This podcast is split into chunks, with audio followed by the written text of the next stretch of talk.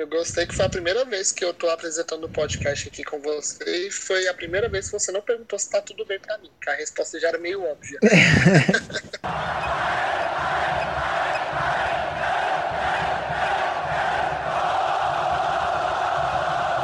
Salve, salve nação colorada! Está no ar o seu VilaCast, podcast para você que é torcedor apaixonado pelo Tigrão. No programa de hoje vamos comentar a pífia, a patética e vergonhosa atuação do Vila jogando em casa. Primeira derrota jogando contra o Botafogo da Paraíba. E derrota, meus amigos, derrota. Ninguém gosta de comentar. Então hoje você vai ter aquele papo de brother. Tá comigo aqui para falar sobre esse jogo, Luiz. E aí, Luiz, que falar dessa atuação de hoje? Mas, mano, o, que eu acho da atuação de hoje é aquilo que a gente tava falando, mano. É, era claro que a gente tinha um time titular que tava com uma sequência boa. E na hora que começasse a aparecer os desfalques, a gente ia passar por isso. A gente meio que esperava, mas não esperava que seria tão ruim assim. Agora vamos desenrolar aí que realmente o sinal de alerta tá ligado, não, tá pegando fogo sinal de alerta. Porque, meu Deus do céu, o medinho de ficar de fora já é real.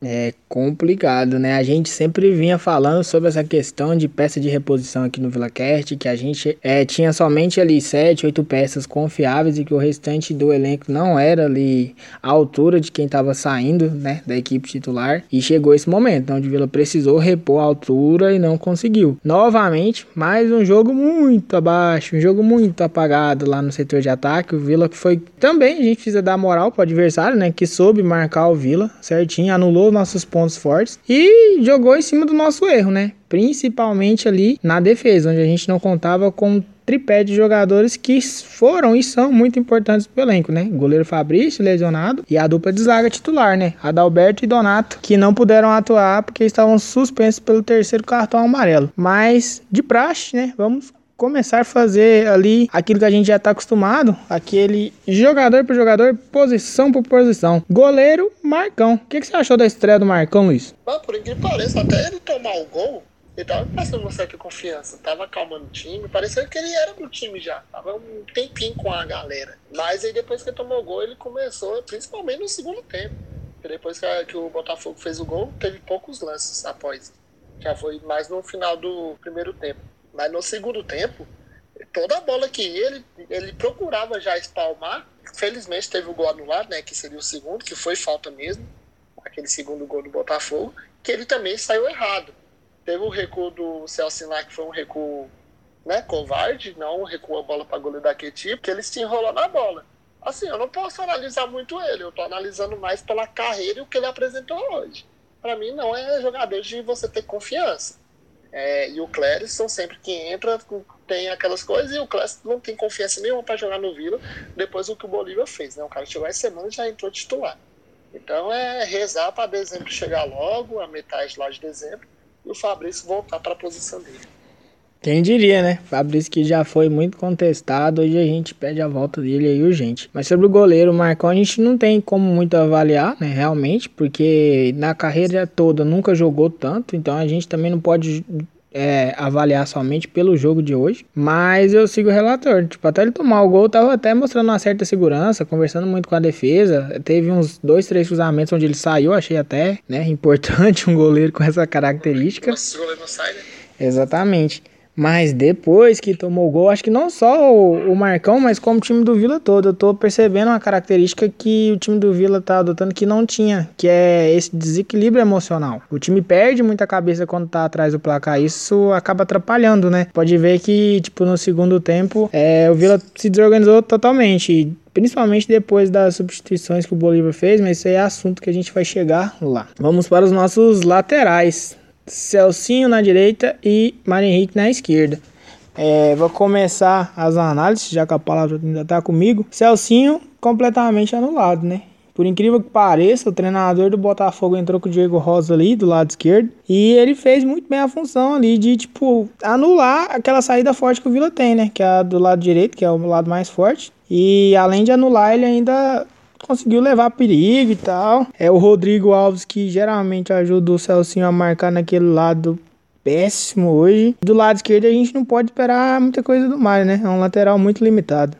Nossa, mano, o Celcinho, por mais que ele tenha sido anulado, concordo com você, o, o Vila ficou forçando muito nele. Desde o começo do jogo, deu para perceber que o Botafogo concentrou a marcação no nosso lado direito do ataque. Porque o Mário Thales não, não assusta ninguém. Não é que o Rodrigo Alves também assusta, mas o Celcinho, quando ele chega no fundo, ele tem uma certa qualidade para alimentar os atacantes.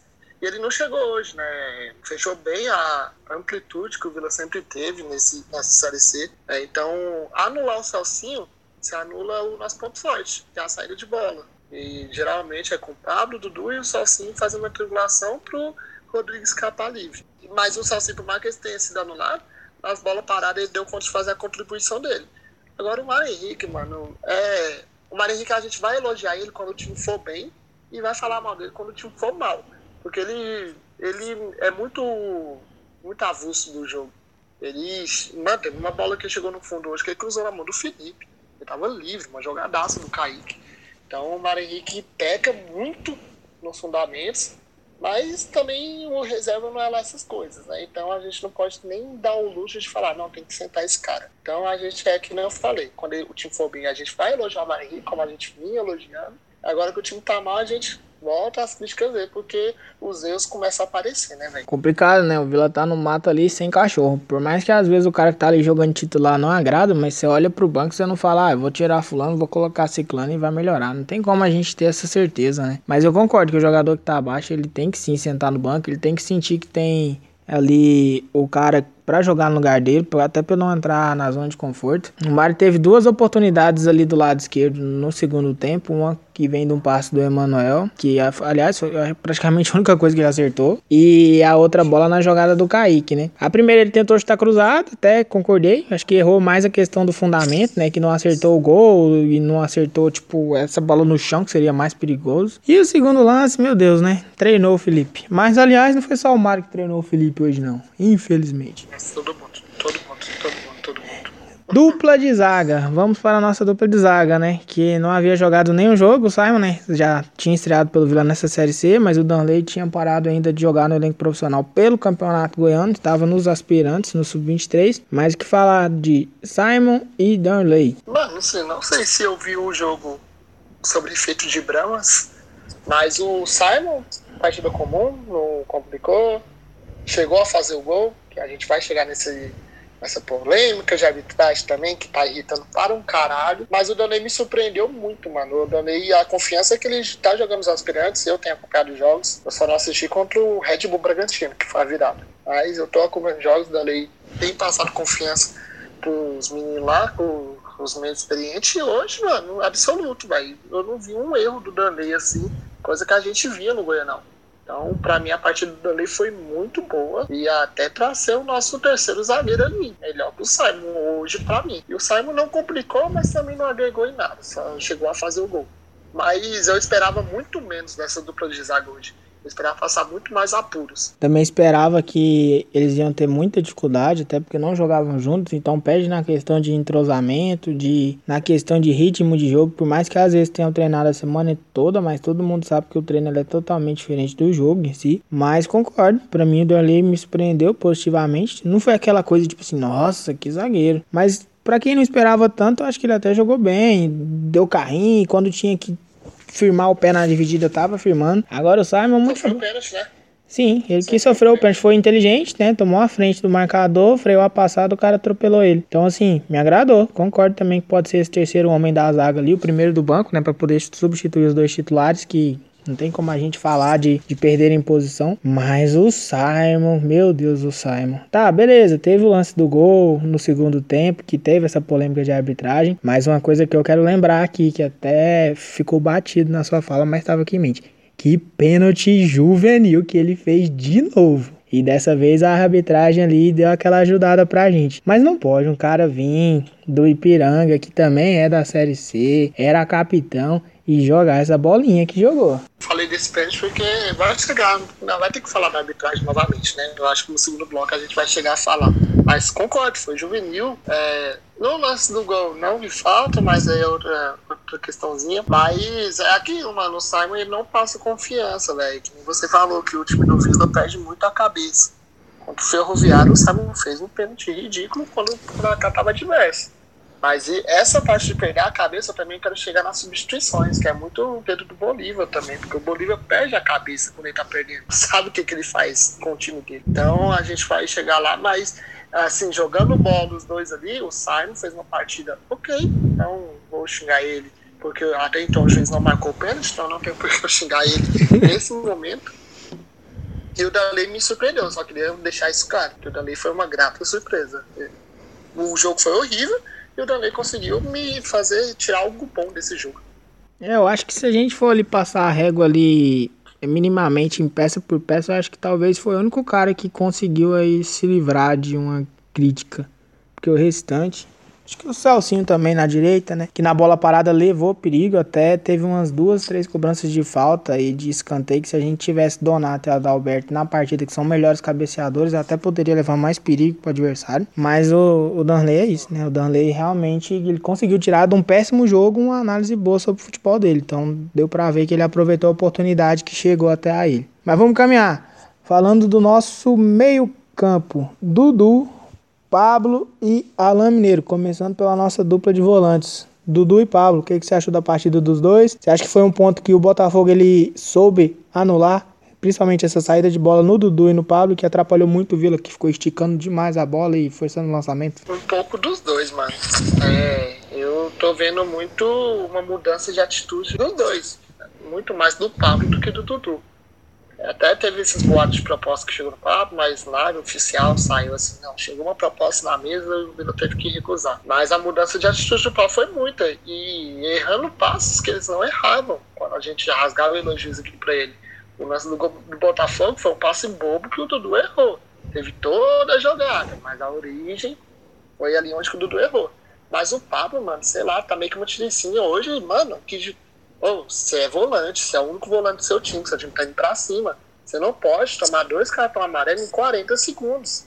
É, é, regrinha. Você não pode tomar dois cartões amarelos sendo o único volante do seu time quando seu time tá indo pra cima.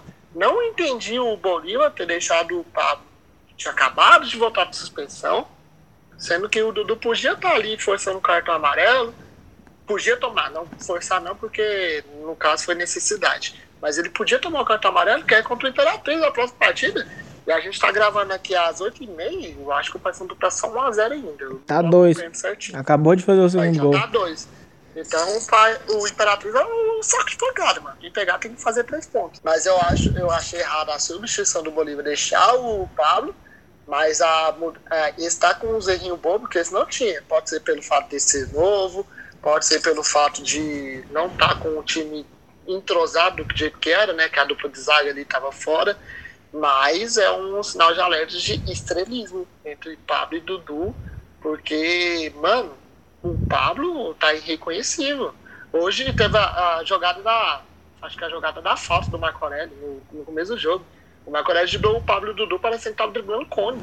Aí eu fiquei já com o pé atrás. E depois começaram a errar passes e com campo chuvoso, porque eu já percebi que eles jogam mal com campo chuvoso. Eu acho que essa característica que os dois têm de, de criação, de começar ali a jogada, de fazer a saída de bola com um gramado pesado, isso atrapalha no futebol dos dois, mas que jogo abaixo, né? Você citou o Marco Aurélio aí, é um cara experiente, já 36 anos, e jogou ali, cara, tranquilamente entre as linhas de meio campo e defesa do Vila. Cara, deitou e rolou. Pra mim, o melhor da partida foi ele. Lógico, o Felipe teve destaque também e tal, mas o Marco Aurélio dos jogadores de linha acho que foi o que mais me agradou. Cara experiente, toque refinado na bola, a bola vem, sabe cavar uma falta. Isso é importante na Série C e foi tudo que a gente não teve. Mas voltando a falar do time do Vila, concordo também, eu acho que muito abaixo o jogo do Dudu e do Pablo, do Pablo principalmente, não sei se é porque nele a gente coloca uma expectativa alta pelo que ele estava jogando, mas até então eu entendo que o erro do Dudu na, no lance do gol foi nem questão de, de tipo assim, se achar mais do que é, mas foi,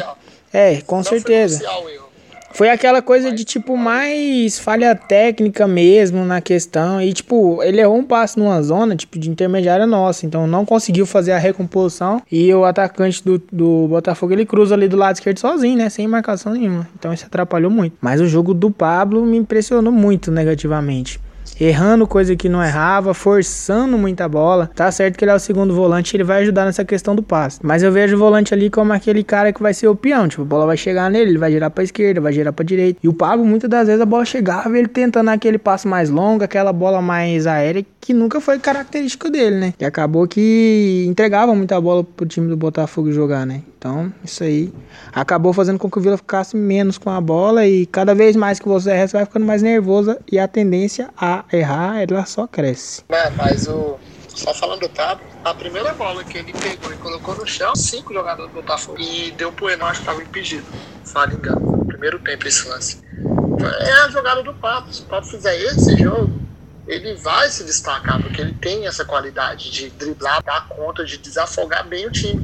Só que ele fica forçando, não sei se é instrução do treinador, acho que não, porque passou a série C toda sem fazer isso.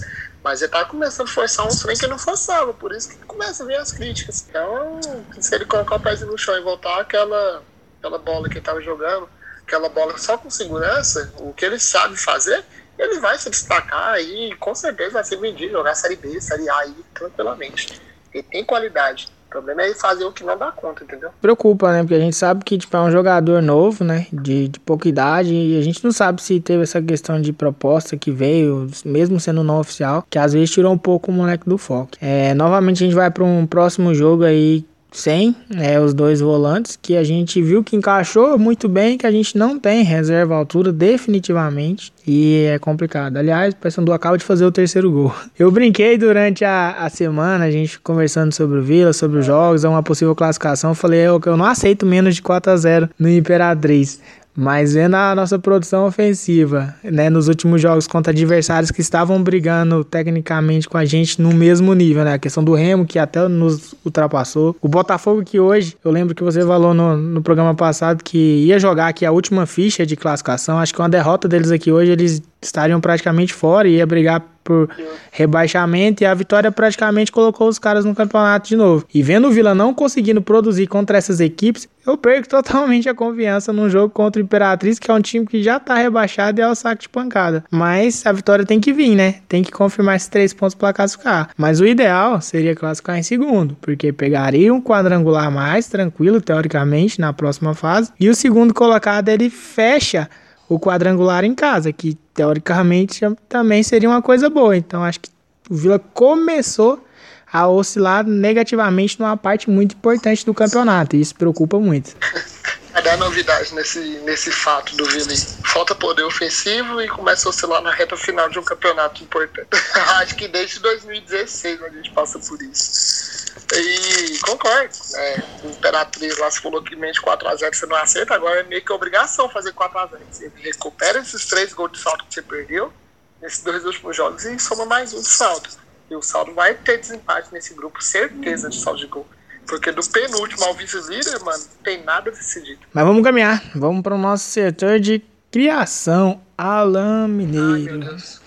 Meu Deus do céu, me dá paciência. Graças a Deus, a gente teve problemas técnicos e a gravação teve que começar um pouquinho mais tarde. Porque se começa no pós-jogo, nesse momento eu já estava pronto para receber um processo. Cara, que isso, mano. Eu não, não consigo mais passar pano. Eu brigo com quem defende. Não pode. Pode um jogador profissional que veste a camisa 10 do Vila. Um pênalti, que é a maior chance que o atleta tem dentro de uma partida. Teoricamente, um líder técnico técnico do grupo, o time atrás do placar e ele me vem bater o pênalti.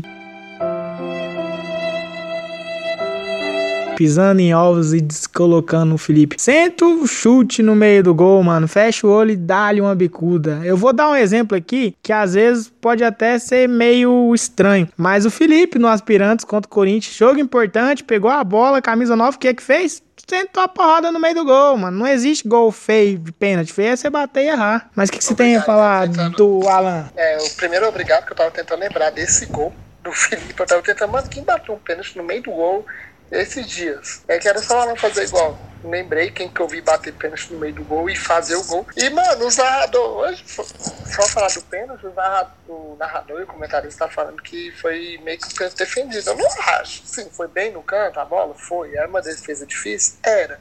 Mas o Alan Mineiro, a partir do momento que ele pegou a bola para ajeitar, ele só olhou para aquele canto. E ele nem virou o pé pra bater naquele canto. Então um goleiro como o Felipe, que é experiente, joga, jogou no Corinthians a vida aí, jogou pelo Bragantino, Série B também, é experiente, ele vai esperar o batedor decidir. O batedor tem que ser mais experiente que ele e esperar ele decidir. Só que o Alan Mineiro, ele olhou só para aquele lado ali, cagou pro goleiro e falou, vou acertar naquele cantinho.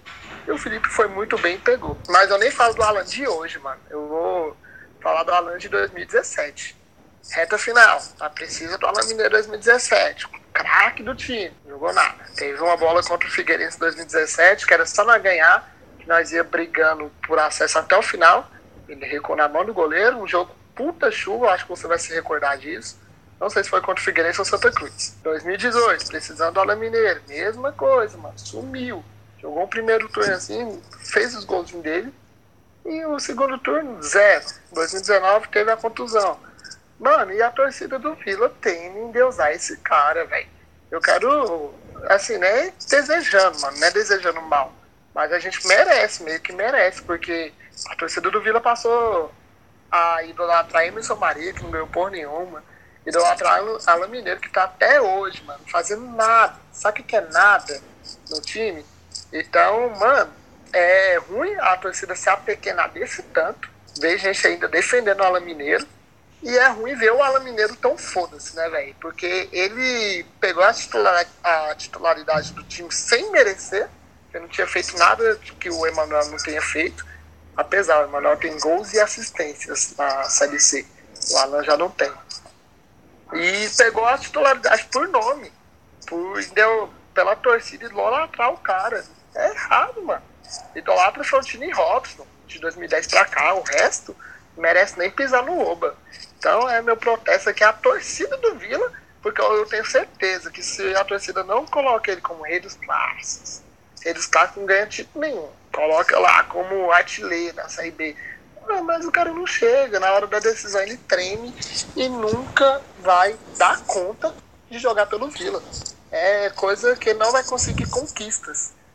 Vou pegar o exemplo. Alan Mineiro de machucar, transição reserva, titular, o time estava bem. Quem entrou titular e quem come... o time começou a decair? Eu não, não é culpa do Alan Mineiro, é culpa do, do trem que ele tem pelo Vila. Ele não vai dar certo com a camisa do Vila. Ele só vai viver dos gols do Goiás. E é isso, eu vou parar por aqui, senão eu vou chegar muito mais gente.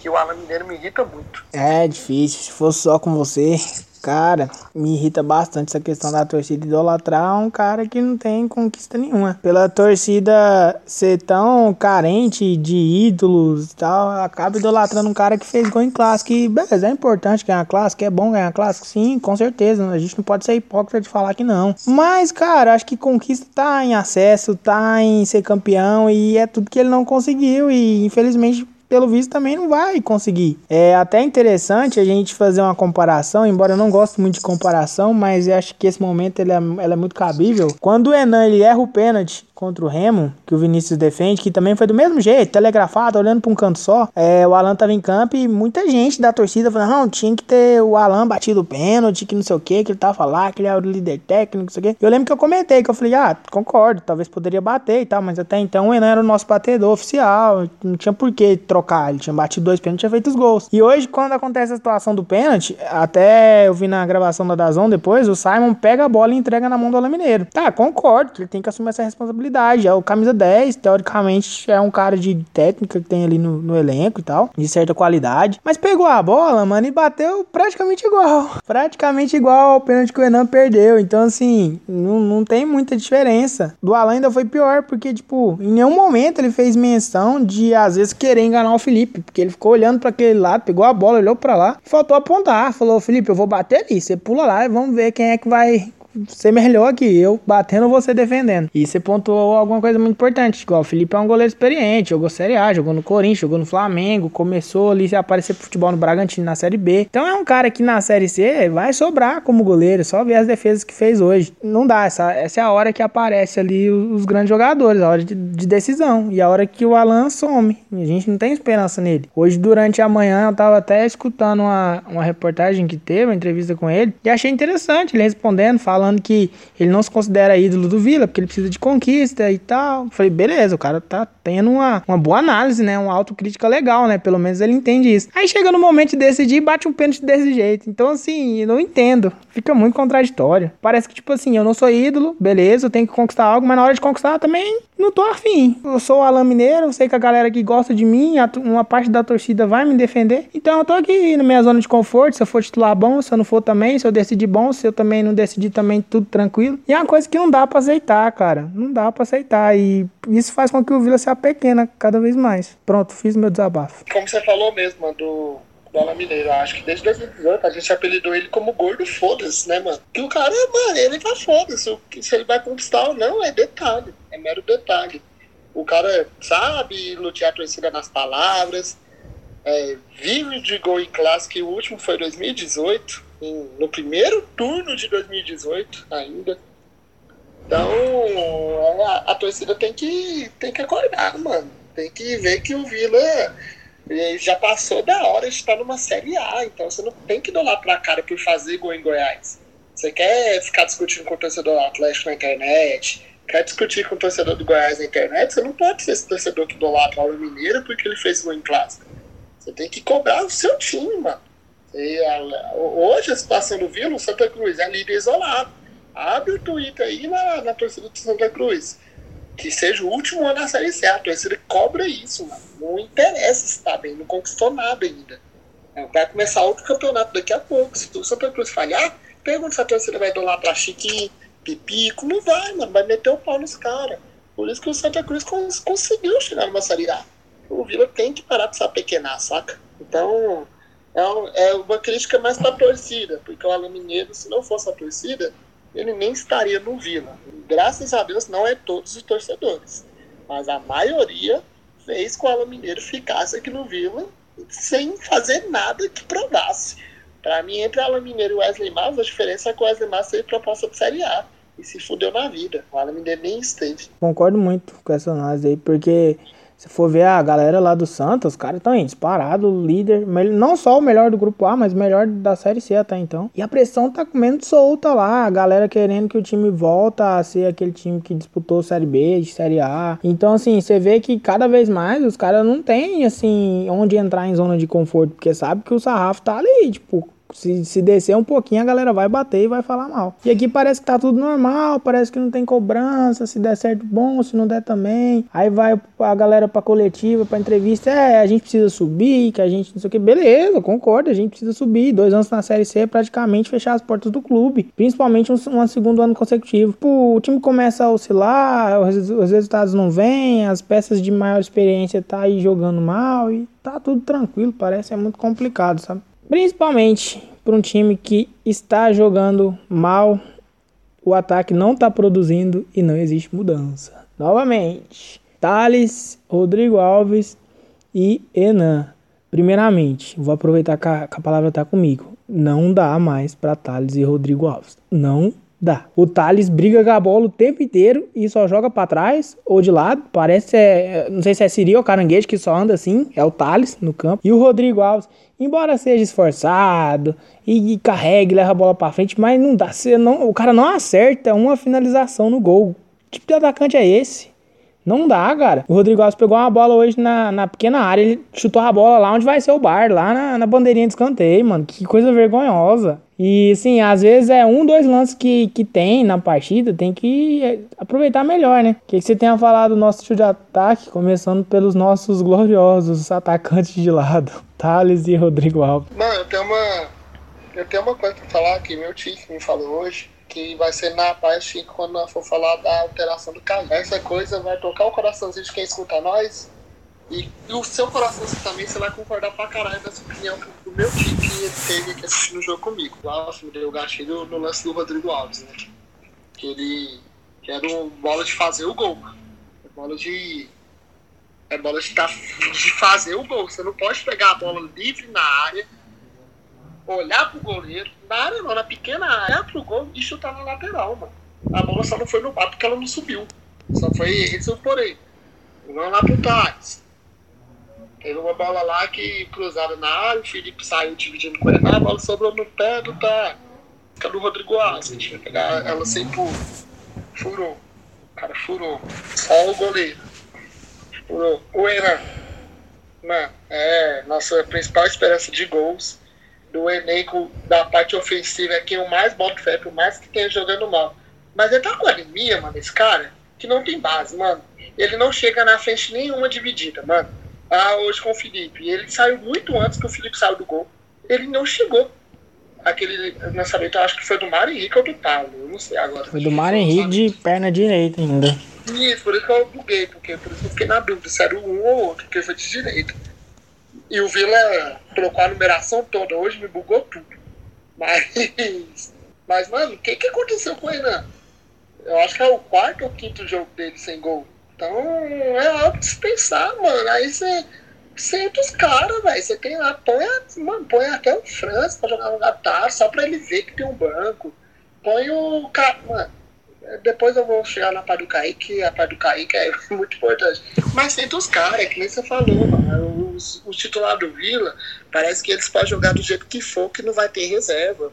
E, e parabéns novamente à instituição Vila Nova Futebol Clube, por desde 2016 não achar um atacante de lado que presta. É impressionante. Nós tá no terceiro, quarto, quinto diretor de futebol nesses quatro, cinco anos. Não tem, mano. O último atacante de ponta. Eu falo um atacante de ponta que jogou bem no Vila. Você vai falar do Moisés. Vando. É ridículo, é ridículo. Você olha pros atacantes de lado, mano, dá uma tristeza, mano. Dá uma tristeza. Hoje eu fiquei o jogo todo reparando, principalmente no, no Thales. Meu Deus, mano, como que pode um cara desse ser atacante, jogador de futebol, brigando com a bola? Uma dificuldade imensa de dominar a bola. Aí na hora de fazer a transição, sempre voltando a bola para trás, sempre procurando ali ou o lateral ou o volante, em, algumas vezes até o zagueiro. Não tenta nada, não tenta uma triangulação, uma tabela, uma jogada individual. É muito comodismo. Você vai pro outro lado, do lado do Rodrigo Alves, que é jogador do treinador e tá aí sendo bancado por ele. E também é outro cara que não faz nada de diferente. Não tenta um, nada. Às vezes consegue ali no, no bate-rebate, vai trombando, aí chega no fundo, chuta a bola para a área e foda-se a posse de bola. Quando tem a oportunidade de finalizar, não acerta nenhum gol. Eu não cobro nem, nem tipo, fazer o gol, porque eu sei que não tem condição. Mas atacante, você tem uma bola, você tem que pelo menos acertar o gol, pelo menos fazer o goleiro trabalhar, e nem isso. É muito difícil. Sabe o que eu acho engraçado? Que, beleza, o Rodrigo Alves não é jogador de futebol, né? O Rodrigo Alves não tem condição de ser titular de um time do tamanho do Vila. Essa é a verdade. O Thales, ele também não tem. Ele provou que não tem. O Thales parece que é de lua, né? Tem fases boas, fase cheia, tem lua vazia.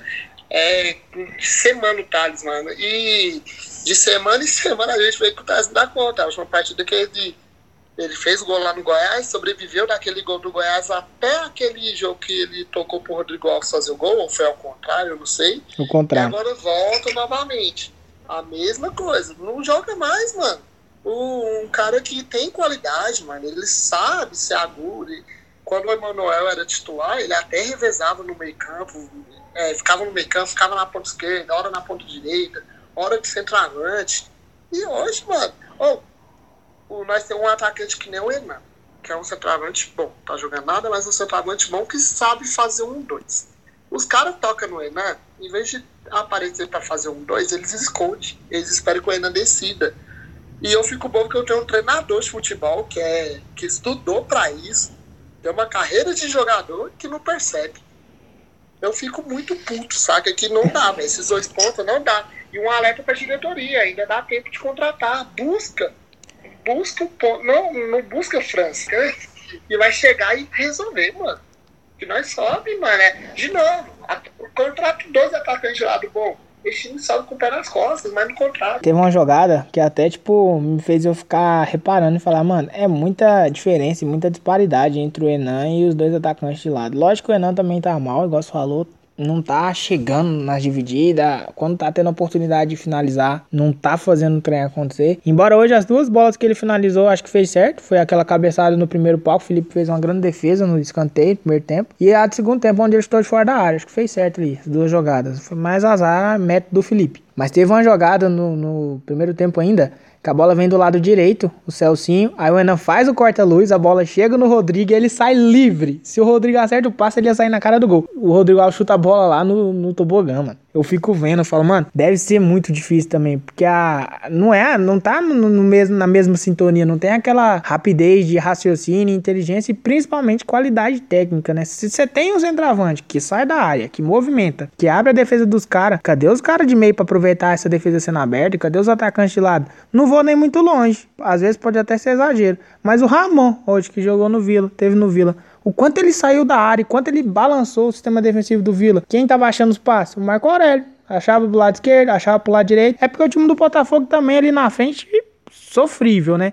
Mas pelo menos os caras de meio de campo estavam entrando na área. Tanto é que a gente toma um gol de um volante. Tá certo, foi na saída de bola, o Dudu errou e tal. Mas o volante dos caras tava dentro da nossa pequena área. E digo mais, o Ramon, ele tava abrindo pro Diego Rosa jogar. O Diego Rosa que estava construindo as jogadas que ia no fundo enrolar para trás pro Marco Aurélio. Então, dois caras que passou aqui em, nos últimos dois anos. Ruim, ruim, ruim. Chega aqui contra nós, faz uma partida boa, mediana pra boa. Então, é, mano, é ridículo de atacante. Uma torcida que vem com Anderson, com Vando, com Pedro Júnior, né? No, na época lá. Aí chega Matheus Antes, Alípio, Agora tem Francis, Thales, Rodrigo Alves. Aí, eu, aí tem torcedor que fala ah, a culpa é do Bolívar. Mas, mas como você vai fazer um time fazer gols com, com essa dupla, com esse, esse trio? Dupla tem o Vinícius Leite, que é bom, foi mal aproveitado aqui. O, o Santa Cruz tem o Pipico, tem o Chiquinho. Os caras sabem fazer gol. Chega no Vila, quem sabe fazer gol? É um moleque revelado na base que vai ter a oportunidade dele ainda, mas que ainda não tá pronto para ser o cara. O Vila precisa de um centroavante, um atacante de lado, mano.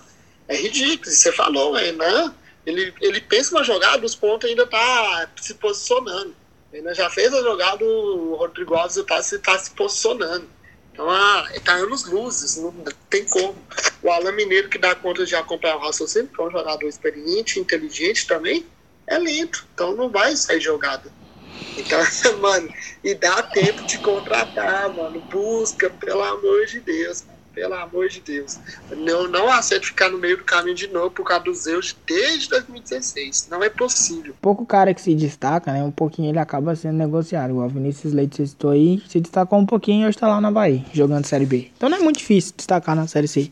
É uma ou duas coisas que você faz diferente ali, você já é notado. Até lembrei de outra jogada também no primeiro tempo, uma, saída pelo lado direito. O Celcinho ele pega a bola, tem um corredor aberto, aí em vez do Rodrigo encostar para fazer um dois, aproveitar ali o corredor para poder dar ali uma amplitude e fazer o Celcinho chegar no fundo, ele simplesmente corre para dentro, pro meio, onde tava o Alan Mineiro, aí imagina, ou seja, ocupou todo o espaço, né? Dois caras pequeno, no mesmo espaço, no meio. Aí o Celcinho olha, vai tocar pra quem? Pra mãe dos dois lá na ponta, porque não tinha ninguém. Aí voltaram a bola pro Simon. Tá difícil. É encerrar bloco, colocar uma música triste, melancólica. Calma aí, rapidão. Só colocar uma cena nesse lance. Não sei se você percebeu na, da, da narração ao vivo que o Alan Mineiro falou, Rodrigo, na ponta. Falou meio que assim, porque quando o Alan Mineiro recebeu a bola, tinha três em cima dele que eram os dois que marcavam ele, mais o lateral do Rodrigo Alves, que veio pro rumo da jogada. Ele puxou a marcação do cara pro meio. Mas é, a gente. Vamos sair o bloco, senão vai tomar e prossegue agora não vai começar a soltar palavrão. Tá até comportado. Eu já te superei, certeza eu superei. Mas é mensagem outra vez, se não recairei. Voltamos com o bloco 2 do VilaCast. Nesse bloco a gente vai falar sobre as alterações. Olha só a minha animação para falar das alterações que o Bolívar fez no time do Vila e projetar nossa próxima partida contra o Imperatriz, o saco de pancada do campeonato e do Grupo A. Mas o Vila vai ganhar, vai golear? Não sei. Olha só, também tô animado pra caramba. Mas vamos lá. Primeiramente, novamente, eu acho que eu já até falei isso no VilaCast. Cara, o Bolívar com um placar adverso, ele se perde. O descontrole emocional começa no banco de reserva. E se você é jogador, você olha pro banco e a sua comissão não te dá esse equilíbrio emocional que a equipe precisa, jogando atrás do placar para poder buscar um empate, uma virada, Aí já tá tudo errado. Assim que começou o segundo tempo, ainda no intervalo, o Bolívar fez duas alterações. Eu acho engraçado, até comentei isso durante o jogo, num grupo de WhatsApp. Como os caras caem em contradição, meu Deus do céu. Ele entrou com o Kaique no lugar do Rodrigo Alves, substituição normal, dois atacantes de ponta, mas tirou o Dudu e colocou o Emanuel Biancucci para jogar junto com o Alain Mineiro, aquele que ele falou que não jogaria junto. Era um brigando por posição com o outro e eu pensei, meu Deus, o que que tá acontecendo? Mas vamos lá, o que que você achou dessas duas primeiras alterações e dessa contradição do nosso treinador? Assim, até tiraria o Thales, porque pra mim o Thales tava ele conseguiu ser pior que o Rodrigo hoje. Que o Rodrigo é pelo lado direito ali, eu gosto do Kaique mais pela esquerda, então eu colocava ele no lugar do Thales. Agora vamos lá, mano. Ah, acho que no primeiro podcast, mano, no primeiro, antes do time estrear na Série C, a gente até que meio que pedia o Emanuel e o Alan por ficar diferente, o Alan mais finalizador, o Emanuel mais cadenciado.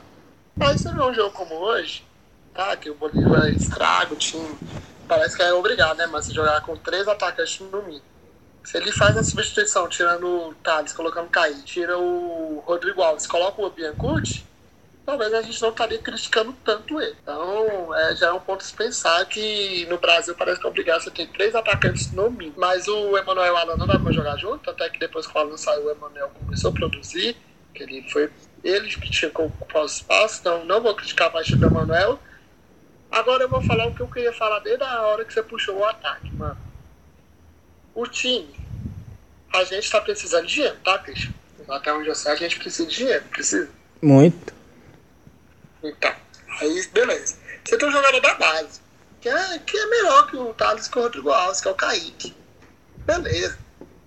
Você precisa de dinheiro. Quem pode ser vendido e tirar lucro é o Kaique. E o cara já provou que dá conta de ser titular. Por quê? Porque diabos, ele não é titular. Ele era a última substituição, tá evoluindo. Tomara que ele seja titular no próximo jogo. A evolução chega no auge máximo. Mas não dá pro Kaique ser banco, mano. Não dá. O Kaique, ele. Beleza, tem alguns defeitos. É moleque ainda. Mas não dá para ser banco, mano. O cara é o mais. É o que único que domina pra frente. É o único atacante que a gente tem que busca jogadas de fundo. É o único atacante que a gente tem que dribla o volante, espera o lateral vir marcar você e dá no Mário Henrique, que ele saiu livre hoje. Mano, eu fico bobo, mano. Eu, ou eu entendo muito pouco de futebol, ou é o Bolívar, porque não dá pro Kaique ser banco. Acho que você concorda comigo, não dá mais, já deu, já deu de passar pano pra Thales ou do Alves. O Kaique tem que tomar a vaga de um ou de outro. Não, concordo, 100%.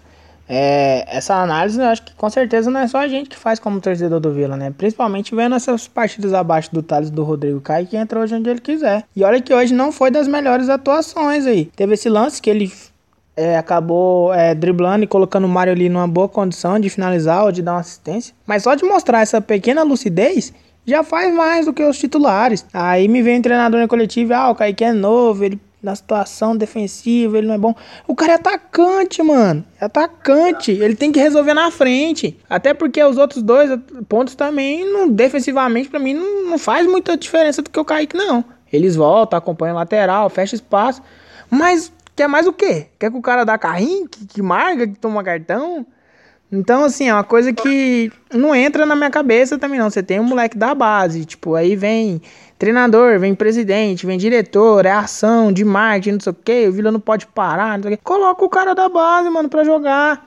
Que aí o cara vai se destacar, você negocia e você pega a grana. Ué, mas não, tem que insistir em um jogador que veio aí como indicação do treinador, não foi bem e aí não tá bem, que é o Rodrigo Alves, e no Thales que oscila mais para baixo do que para cima, né? Tem mais baixo do que alto. Então é outra contradição que, tipo, e até você falou, ah, será que eu não entendo de futebol? Não, mano, a gente entende, a gente tá vendo, é perceptível. Todo mundo tá vendo o quanto o time muda e o quanto a produção melhora quando o Kaique tá em campo, seja do lado direito ou do lado esquerdo. Mas não, tem que ficar no banco, tem que entrar depois. É, também é nítido essa pequena evolução, pelo menos agora tá sendo a primeira substituição, tá tendo mais minutagem, né, de jogo, como a galera gosta de falar. Mas, cara, já chegou a hora de ser titular, de, de começar um jogo e tal. Tem muito jogador que fala, ah, fulano não, é bom para começar jogo, ele é bom para entrar. Mano, se o cara joga bem, não tem essa de, ah, ele não é bom pra ser titular. Então é uma coisa que não entra na nossa cabeça. Você tem um, uma peça boa de ataque no banco, é da base, vai te gerar dinheiro numa negociação futura, mas é banco para dois pontas que não fazem nada. Você puxou esse aí que o cara é bom para entrar, mas não é bom para ser titular. A única pessoa que encaixa nesse quesito é o Marcos Pardalzinho de 2010. A única.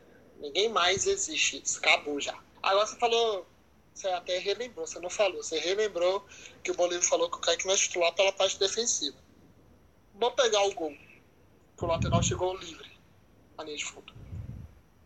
Se o Kaique é mal defensivamente e os, os caras titular por causa disso, então foi uma falha. Então, se tem uma falha, você tem motivo para sentar o cara. Vamos ver se o Bolívar vai ser coerente e sentar na questão Rodrigo Alves, foi do lado dele, né? Porque se ele fala que o Kaique não é titular só por causa disso, o Rodrigo Alves deveu isso hoje. Então tá na hora já de mudar. Ele tem a jogada para mudar, ele tem a argumentação para mudar, e ele tem que. Mano, que o Kaique joga muito mais que os outros caras, mano. Hoje ele sofreu uma falta lá de frente pro, pro gol, que ele dominou já virando pra frente. Se é um Tades, o Rodrigo Alves da vida, eles dominam e espera o cara fazer o pivô. Aí o lateral passa, o volante vem livre, aí toca no volante, o volante vai lá pra trás. O Kaique não, já dominou, dando tapa na frente, só sem assalto. Então, mano, atacante pra mim tem que gostar de atacar. Eu defendi um pouquinho o Rodrigo Alves, que ele gosta mais de atacar do que o Thales. Pra mim tem que ser então o Thales. E pra mim a diretoria, não é o Bolívar, a diretoria tem que trazer outro ponto. Do nível, do nível Kaique. Um, um outro ponto nível Kaique pra cima já ajuda demais porque os nossos pontos são muito ruins. E já que a gente está nas substituições, 4x0 lá do Ferroviário, Bolívia fez um suco no time. Puta que pariu, contra o Santa Cruz. Um suco no time. As três derrotas, eu tô assinando, nem tô assinando desempate. Aí vem com, agora contra o Botafogo, um suco no time. Aí perde o papo, então, nossa, bagunçou mais ainda. Bolívia, calma. Você não fez isso contra o Manaus, virou o jogo. Vamos lá, estuda onde você vai explorar o adversário e mexe. Não coloca seis atacantes que não adianta. Tem que estudar, tem que ter um esquema tático. Desespero só adianta com um time que tem bola aérea boa, bola parada boa, e o nosso time não tem. Então vamos dar uma estudadinha antes de tacar um foda-se no time. Porque o Bolívia, com 10 minutos do segundo tempo, parece que está com os 45 do segundo tempo de uma final de Libertadores. Que ele coloca todo mundo lá pra frente e foda-se. E é algo que precisa ser mudado, né? Tipo, eu concordo, você tá atrás do placar, você tem que correr atrás, você tem que ter. jogar o time pra frente para poder buscar o empate e a vitória. Mas tem que ter organização, cara. Não adianta. Desorganizado ser mais atrapalha do que ajuda. Também não, não entendi de início essa alteração que ele faz, deixando só o Pablo, visto que não era um volante que preenche muito espaço de marcação, característica dele é de saída de bola, ou seja, ele praticamente se abdicou de marcar o adversário e ficou muito exposto, dando contra-ataque pro Botafogo. E as alterações dos atacantes de lado, agora que a gente já falou, né, do Kaique. Continuando sobre as alterações, depois da entrada do Kaique e da substituição do Emanuel entrando para jogar junto com o Alan, que é uma coisa que o Bolívar falou que não ia fazer e acabou fazendo, né? Embora desfez rapidamente, mas não entendi. Ele me surpreendeu novamente. Não entrou com o Francis, mas inventou um John Lennon de atacante pela Nossa, direita. Mano, quando entrou o John Lennon, eu acho que ainda nem era 30 minutos do segundo tempo. Eu larguei o jogo. Eu acho que o Pablo nem tinha sido expulso ainda, ou já tinha, não sei, nem lembro. Mas eu larguei. Larguei. Quando o John Lennon chega pro Vila Nova, ele vem do Juventude. E ele tava jogando de ponta direita, tava se destacando. Até naquela fatídica partida da Copa do Brasil, onde a gente é eliminado, ele tava jogando nessa posição. E quando chegou aqui, nunca foi aproveitado como ponta direita, né? Sempre como lateral. Às vezes pela carência do elenco também e tal. Mas nunca havia tido essa oportunidade. Aí hoje, do nada, no Vila perdendo, acho que o Bolívar olhou pro banco e falou: John, vem cá, vai jogar de ponta lá na direita. Cara, definitivamente não dá. Não dá. O John Lennon não tem jogada individual, ele não tem passe, ele só corre. Tipo, ele é o Francis que tem bunda.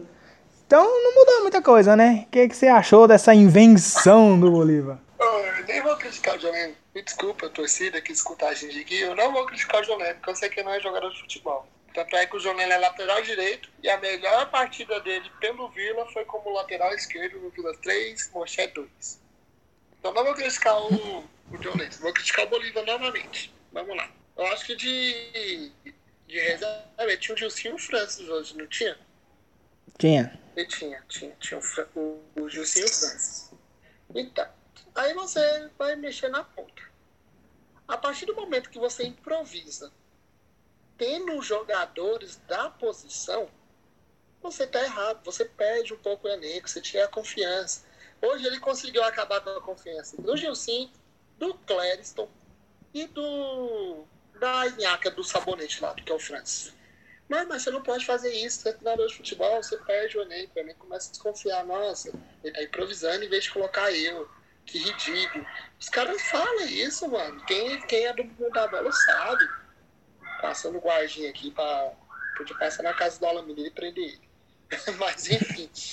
Você, não pode improvisar, mano. Você vai concordar comigo. Você trabalhou em categorias de base. Você sabe que o cara vai ficar puto se colocar um cara improvisado, sendo que tem você para exercer a posição. Você já é puto de ser reserva. Aí depois você já fica puto de não entrar, sendo que entra um lateral direito de ponta, mano. Mano, é ridículo o que o Bolívar faz quando tá perdendo. A torcida perde a cabeça, eu concordo. Mas é um treinador inexperiente, treinador de pouco tempo de cargo. Ele não pode fazer isso. Ele já foi jogador de futebol, ele devia saber disso. Não sei se eu tô falando merdinha, mas eu acho muito isso. Para mim, improvisar, tendo um jogador de posição, vai que o jogador seja o Francis, mas você tem que colocar o jogador da posição. Você entra em descrédito é, com o seu próprio elenco, né? Por mais que às vezes o jogador da posição a gente sabe que não tem a mínima condição de ajudar e tal, mas se você coloca um cara que não é da posição e você improvisa, você tendo peça para aquela posição, você fica tipo, opa, peraí, o que tá acontecendo? E os caras, eles conversam entre si, você falou muito bem, tipo, vai ter burburinho no elenco, fala, pô, o cara colocou o John como ponta e eu tô aqui, sou da função, não sou utilizado. Se é um cara que já não tá sendo utilizado, já tá sendo afastado, igual por exemplo o Lucas Silva, quando chega o França, que ele até é afastado, vai pro banco, não entra mais, desce pro aspirantes, beleza, concordo. Mas igual, o França tava entrando todo jogo, do nada não entrou hoje. Gilcinho foi aproveitado um jogo ou outro aí, até no Oba já jogou. Hoje também não entrou e precisando também correr atrás do placar. Aí me inventa um lateral de ponta. Então, mano, mostra que tá tudo errado, né? Tudo errado. Eu concordo novamente. Tá perdendo, tem que ir para cima, tem que jogar seu time para cima, mas com organização. E o treinador ele tem muita é, influência sobre o seu elenco, sobre a equipe e sobre o que a galera vai produzir depois. Porque você vê que, tipo, mano, desestabilizou total, total. Primeiro, ele perde todo o setor de meio campo quando ele deixa o Pablo sozinho. E logo depois ele começa a fazer alterações que ele não havia feito, né? Novamente ele tentou fazer uma dupla de ataque ali, Rafael Lucas e Enan. Só que o Pablo em 30 segundos resolveu ser expulso. primeiro cartão eu nem lembro o que, que aconteceu. Mas o segundo, o cara que tá de cartão amarelo vai dar um bote daqui lá complicado. Você fala, ah, mas é muito novo e tal, mas não dá, mano. O cara já tem uma certa maturidade, tá jogando aí desde quando começou o campeonato. Então sabe que é volante, é posição de combate. É o único cara ali que, teoricamente, ia fazer a função defensiva no meio de campo. Não dá para ser expulso. Então você compromete também um trabalho do, do seu próprio treinador. Mas aí, beleza. Ele entrou com o John na direita, ou como o Vila estava desenhado. John Lennon de atacante ali pela direita, na ponta. Rafael Lucas e Enan dentro da área. Na esquerda, o Kaique. No meio, Emanuel Biancucci, Alain Mineiro e o Pablo. O Vila tava ali então com 3, 4, 7 jogadores para atacar. Aí você pensa, mano, o que, que tá acontecendo? Beleza, é horrível perder dentro de casa, principalmente para um adversário onde a gente contava com a vitória. Mas se você vai buscar ali perdendo a sua organização tática, mais atrapalha do que ajuda. Aí depois vem a expulsão do Pablo, aí saca o Enan, coloca o Pedro Bambu pra gente já ter a certeza que a gente vai passar raiva no próximo jogo, embora a gente vai pegar o saco de pancadas. Mas o Pedro Bambu até no jeito de correr, ele me irrita. Mano do céu. Que que é isso? Ele vai dar o passe, me lembra aquele jogador que chega na base que nunca chutou uma bola na vida. A bola não sai do lugar, ele empurra a perna assim, mano, é muito esquisito. E a gente já viu que vai ter uma dificuldade, mano. Foi assim no jogo passado, onde o Pablo não jogou, ele jogou com o Bambu e o Dudu. E a gente comentou que foi errado. O Bambu foi o cara que saiu pro jogo como volante e o Dudu ficou. E não é possível que ele não teve essa análise, não teve ninguém para falar isso pra ele, para repetir o mesmo erro. Embora o Vila pegue o bônus. Mas é o que a gente fala, sem produção ofensiva e principalmente sem organização tática, não tem nenhum torcedor que se anima, não. Mano, eu acho vai de Ema e Alumineiro. Sério mesmo. Ele vai se contradizer, ele vai se bagunçar de novo, ele não vai colocar o Bobu titular. Ele vai de Ema, e Jalan Mineiro e Dudu. Pra mim, vai com esses três. Pelo que ele fez hoje. É minha proposta, porque, tipo assim, quando ele precisa ganhar, ele tá com foda-se. Ele precisa ganhar do Imperatriz. O Imperatriz deve estar tá 5x0 para cima já, uma hora dessa. Não começou, tava 1x0. Ainda tá, parou nos então, três, tá seu novo. Parou nos três, né? Parou. Então, acho que ele vai com esses três, é os três mais prováveis dele. É, agora o tá, é, vou meio que fazer seu trampo aqui, porque a substituição. Quando o John Lennon entrou, mano, eu pensei que era o Derli. Eu jurei, eu jurei pra mim mesmo. Mas eu fui e lembrei que o Derli meio que foi desligado, né? Que talvez o Moacir está chegando. Talvez seja a salvação o Moacir para nós. Pra compor elenco e até jogar no lugar de alguém no meio campo. Mas só puxando o gatilho aqui, beleza. Os dois lances do, do pai foi pra Maré. Vamos lá, Christian. Eu vou roubar seu trampo. Foi falta ou não foi falta do gol do Simon? Tira a camisa do Vila aí do seu corpo e responde. Na primeira, primeira análise, né, assim que o árbitro parou, eu não achei falta. Mas depois teve aquele braço ali e tal. Mas é muito complicado. Porque você vê que, tipo, a arbitragem da Série C interfere muito no resultado. Igual ele errou a favor do Vila, errou contra o Vila, errou a favor do. Porque até então aquele último gol do, do Botafogo, do centroavante que entrou, eu pra mim que ele não ia dar falta. Porque até então a bola dividida. Eu acho que ele só deu falta porque o atacante do Botafogo ele entrou ali com a sola, mostrando ali pro, pro Marcão. E o Marcão caiu lá morto também, estendido no gramado. Mas se ele não entra ali dando aquele carrinho de solo, ele não, não iria dar, dar a falta e a gente ia tomar o segundo gol. Mas ele apitou convicto, né? A falta do Simon. Ele até sobe dividindo ali com o zagueiro. Eu acho que se não tem aquele braço dele estendido nas costas do cara, ele não nem iria apitar a falta, mas. Aqui em casa, mais o Júnior abre meio que uma polêmica assim, mano. Esses lances, que nem foi a falta. Eu também achei falta, tá? É, tem, realmente tem um braço pegando as costas do cara e estendendo. Mas esse lance direto tem, velho, direto. Isso daí que o Simon fez hoje foi muito menos, muito menos do que aquele lance lá contra o Remo, que o cara abraçou, acho que foi o Thales. Então esses lances sempre tem detalhe o juiz não marca. Chega contra o Vila, que é o único representante do Centro-Oeste, os caras, mano, na dúvida dá pros caras. Isso que eu fico indignado. Eu achei falta, não acho que o juiz errou. Mas pega o histórico, mano, de, de lance da Série A, de Série B, Série C, que tem igualzinho esse. Por que, que lá os caras não dá e contra nós dá? Será que é uma, um sapo enterrado no oba? Será que é o simples fazer de ser o único representante do Centro-Oeste? Da nossa diretoria não ser tão ativa assim na parte da arbitragem? Do nosso presidente da federação não ajudar os clubes goianos? Da nossa Globo ser horrível. Mano, eu fico pensando, eu fico brisando nesses trem, por isso que eu reclamo de uns lances desse hoje, entendeu? Porque se fosse ao contrário, eu não sei se o cara daria. Eu até perguntei pro João, João, se tivesse torcido, era falta? Não. O João respondeu que não. Não. Eu também acho que não, entendeu? E por isso que eu fico puto, mano. E aí também tem o lado, vamos ser hipócrita aqui, vou tirar a camisa foi pênalti do, do Simon lá no atacante do Botafogo. Foi muito pênalti. E foi falta do atacante, foi jogo perigoso do atacante do Botafogo. Gol. Mas aquele, aquela falta, mano, oh, nós já tomou tanto no cu por causa de lance muito pior do que aquele, por isso que eu fico brisando, entendeu? A arbitragem da Série C, cada vez mais quando tem erro, seja a favor ou contra o Vila, eu fico muito puto. Lógico que quando é contra eu fico mais puto ainda. Mas oh, só me volta a cabeça 2019, cara tanto de grana que o Vila teve, que gestão, filha da puta que deixou o Vila cair. Que a gente tem tendo que ficar sofrendo com a arbitragem. Nitidamente o árbitro de hoje é ruim. Porque ele conseguiu errar a favor e contra os dois clubes.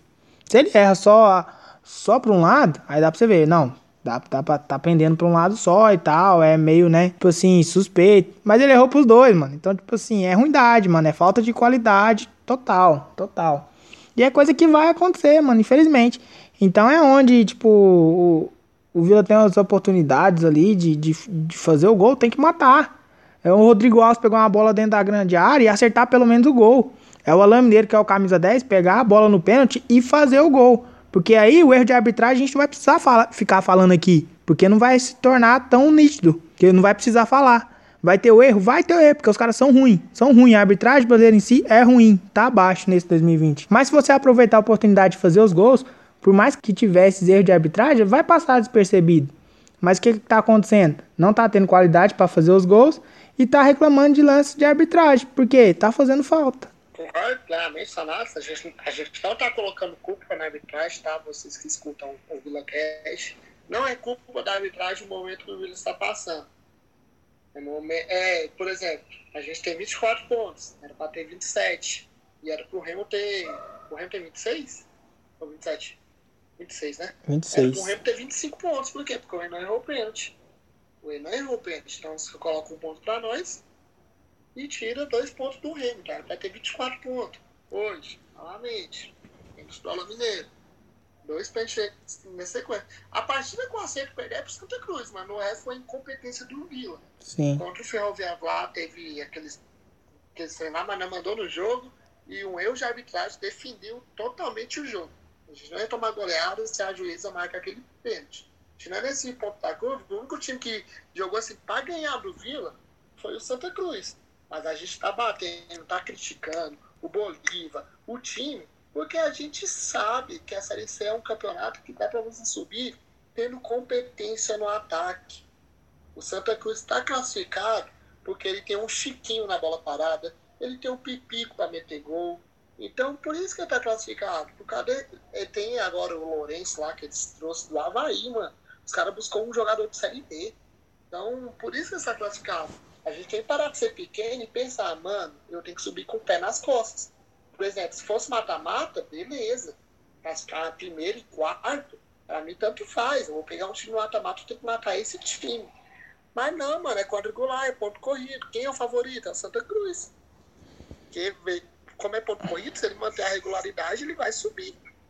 Então, por isso que a gente cobra, mano. E olha o tanto de jogador que vai ter pendurado ainda. Tem Celcinho, que se tomar amarelo fica fora. Tem o Dudu, que se tomar amarelo fica fora. Tem o Enan.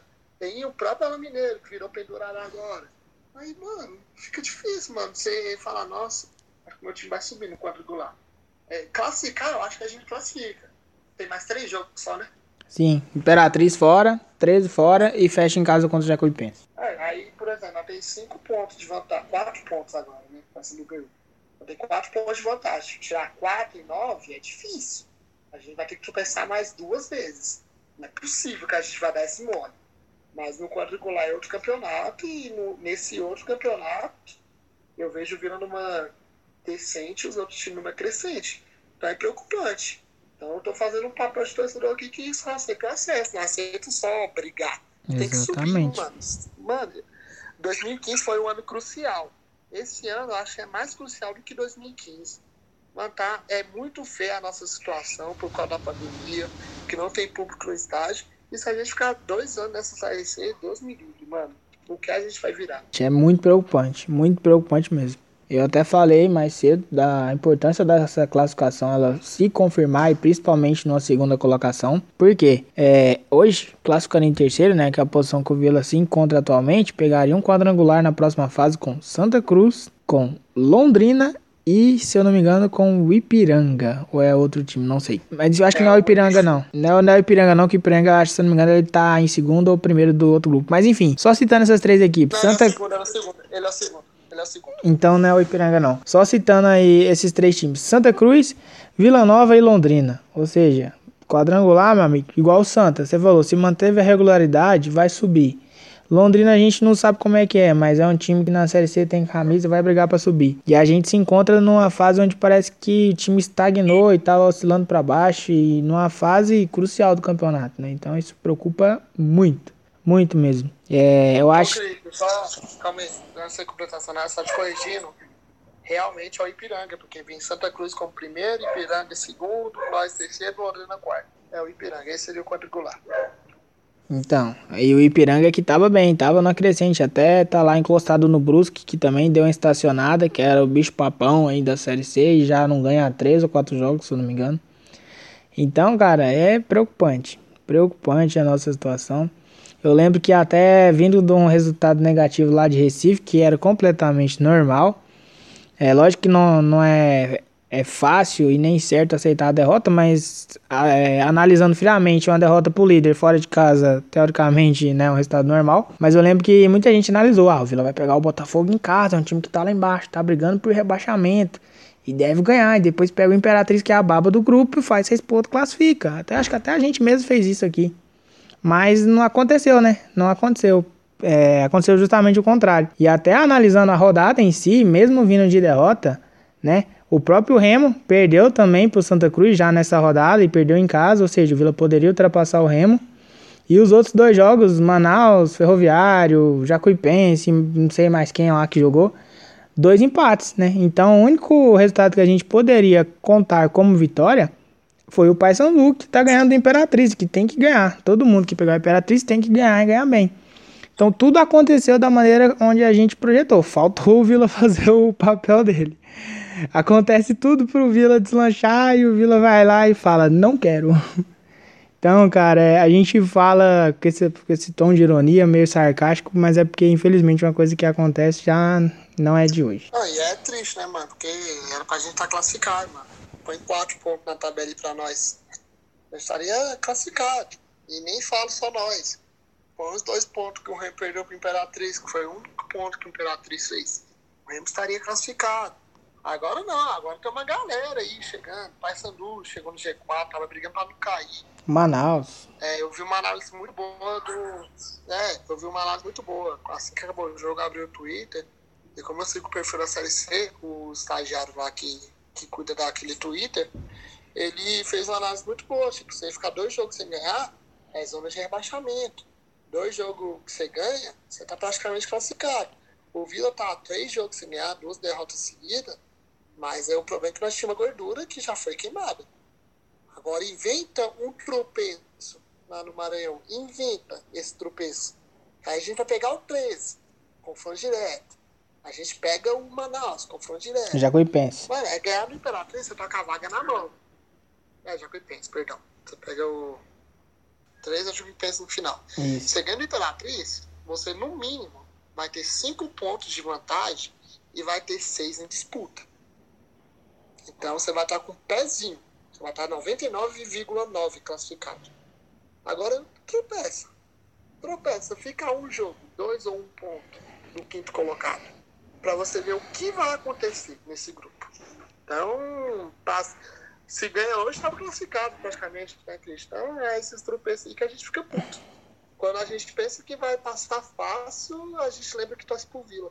É tipo isso. Acho que projetar o nosso próximo adversário não tem muito o que falar, né? O Imperatriz que tá aí se mantendo, é, jogando só para não ter WO e não sofrer uma punição maior da CBF, mas o clube já tá rebaixado, tá tomando peia de todo mundo, tá sendo saco de pancada, os times tá indo lá e tá tão fazendo saldo em cima do Imperatriz, mesmo jogando lá no Maranhão, onde a gente vai jogar. O ruim é que, assim, mano, a gente pega o Vila numa situação de ataque que, que tá oscilando muito né? Principalmente negativamente. E a gente não tem aquela esperança de, tipo, chegar e falar, não, beleza, a gente vai ganhar de dois, de três lá, vai fazer os três pontos e vai dar uma melhorada nesse saldo de gols aí que vai fazer diferença. Porque eu também tenho certeza que vai ter muitas equipes aí com pontuações iguais ou próximas e essa diferencinha aí no saldo de gols e no número de vitórias vai fazer diferença. Então é muito complicada a nossa situação. É, a gente tava com o campeonato nas mãos e por descuido, por às vezes um elenco mal preparado e não ter peça de reposição, falta de qualidade técnica, desorganização tática do Bolívar. A gente trouxe os caras para brigar também, né, junto com a gente no grupo A. Então agora é fazer por onde? É se manter entre os quatro e classificar e ver o que, é que acontece na próxima fase do campeonato. A nossa situação ficou tão ruim que a gente tem que falar que 6x0 contra o Imperatriz é goleado, né, mano? É, assim, eu, infelizmente, esse vai ser o primeiro jogo que eu vou falhar com o Vila no ano. Que eu vou estar numa viagem, não vou perder tempo, vou assistir o Vila Imperatriz. Me desculpa. É... Mas assim, mano, se o Imperatriz quiser dar um WO agora, pode dar. Eu aceito de boa. 3x0. Assim, de brother, saca? Mas é ganhar, mano. Se for pra campo, é ganhar o jogo aí carimba a classificação, aí a gente começa a pensar no quadrangular, porque eu acho que a gente não vai dar conta de perder seis, seis pontos, cinco pontos de vantagem em seis pontos, em dois jogos. Então eu creio muito que essa vitória contra o Imperatriz vai ser a vitória que vai garantir a gente na segunda fase. Então é ganhar o jogo, é a gente começar a projetar nossos adversários, estudar, cair no quadrangular, o bicho vai pegar real, mano. Um pro... Mano, pensa, você perde o jogo no Uber, no quadrangular. O que, que não vai falar nesse Vila Cash? Meu, Meu Deus. do céu, eu vou, ficar, eu vou entrar de luto. É isso então, né? Caminhando pro nosso final. Chegou a parte do nosso merchan. Vai lá, teu momento. Você quer que eu fale do Vila Nova não pode parar ou quer que eu deixe pro... pra política? Tô brincando, gente, não me processem. o Vila o Vila precisa da ajuda da gente, o momento é difícil, pode piorar muito mais se faltar dinheiro. Então vamos lá, gente. O Nova não pode parar.com.br, porque o principal adversário do Vila, além do Vila, porque o principal agora é o Vila, essa síndrome do fracasso que a gente tem, então o principal adversário pode ser o dinheiro. Então, por favor, gente, quem puder ajudar, quem puder, porque tá todo mundo apertado, mas quem puder ajudar com 10, 5, 20, o que puder, ajude, adquira o seu manto da virada no mantodavirada.com.br. O Vila tá abrindo muito site, né, mano? E não mexe no meio, eu fico muito indignado. é, então, adquira também. Já acabou o segundo lote, ô Cris? Você tem essa informação ou ainda tá no segundo lote? Não, ainda tá no segundo lote ainda. São mil camisas por lote. Essa semana o Vila bateu a meta de 1.500, ou seja, ainda tem camisa do segundo lote para ser vendida. Esse ganho do Botafogo tinha vendido as outras 500 nessa semana, mas cadê que vai vender? Eu só tô esperando o dia 11 para pegar a minha. Novas. E, gente, sigam, sigam o nosso projeto nas redes sociais. A gente dá a cara a tapa aqui mesmo para falar, desabafar, derrota, vitória. A gente fala mal de quem a maioria da torcida gosta e fala bem de quem a minoria gosta. É isso mesmo, torcedor é passional e a gente só e todo mundo torce pelo mesmo objetivo que é o acesso. Então sigam o Vila Cash, que no Twitter é arroba CashVila, sim, a gente ainda não trocou e as arroba é diferente. E no Instagram é arroba underline Vila Cash. E sigam também, eu e o Christian, vai estar na capa do podcast aqui, com o meu arroba underline design faça não esteja dormindo. e sigam também ele, tá, gente? É, que o moleque é fera, vocês conhecem alguém que joga bola profissionalmente, na pelada, ele arruma a capa lá e fica muito da hora. E vamos seguir o nosso projeto, Deus quiser, dia 30 de janeiro a gente vai estar aqui falando do acesso. Essa é a nossa esperança como torcedor, né? É o que a gente mais espera para esse ano. É, eu sou um cara muito cético nas minhas palavras, às vezes até queimo muito questão de, de fala, porque acabo também é, me contradizendo na questão de tipo, ah, beleza, depois do acesso eu quero que foda os campeonatos. Não, o Vila vai estar jogando, então se o acesso vier, a gente vai torcer sim pelo título, mas até então o objetivo principal é classificação e depois acesso. Depois que você sobe na Série C, Foda-se essa merda. Só quero sair desse inferno e voltar a estar pelo menos na Série B anos consecutivos, né? Nunca mais voltar. Pra nunca mais voltar para essa Série C. E quanto mais a gente disputar a Série B, mais chance de um maior sonho do torcedor vilanovense é acontecer, que é a disputa da Série A. Isso, isso vai estar tá mais plausível, né? É isso então, galera. Ficamos por aqui. Vale. Calma aí, Cristiano a gente nem pede muito, né, mano? É só participar da Série A. O nosso maior sonho é participar, não precisa conquistar coisas grandes. Encerrar é só isso. Ou, ou, a gente não tá pedindo muito. É só ficar entre os quatro primeiros da Série B e nós tá, tá, vai te amar o resto da vida. E é só isso. Vamos encerrar no Astral lá em cima para pegar a Imperatriz e golear. Só quero ficar entre os quatro primeiros da Série B e depois ficar em 16 da Série A. Aí pronto, estaria top. Mas é isso, cara. A gente não larga a mão desse Vila. Seja na vitória, na derrota, no empate, falando bem, falando mal. É o maior amor que a gente tem na vida, ou seja, a gente vai seguir sim falando no Vila Cast. Perdeu, vai ter Vila Cast, empatou, tem Vila Cast, ganhando, tem Vila Cast. Muito obrigado a todos vocês que nos ouviram. Até a próxima edição. E como eu sempre falo, meu Deus do céu, Vila, me ajuda. Eu quero gravar o Vila Cast falando de vitória. Não é possível. Mentira, no Vila tudo é possível. Mas Vamos ver o que, que vai acontecer na próxima rodada. Esperamos uma boa vitória, o time voltando a jogar bem e uma classificação praticamente encaminhada. Falou! Vila! Tchau, obrigado! Fique agora com o nosso pior ou melhor momento. Acontece tudo pro Vila deslanchar e o Vila vai lá e fala: Não quero.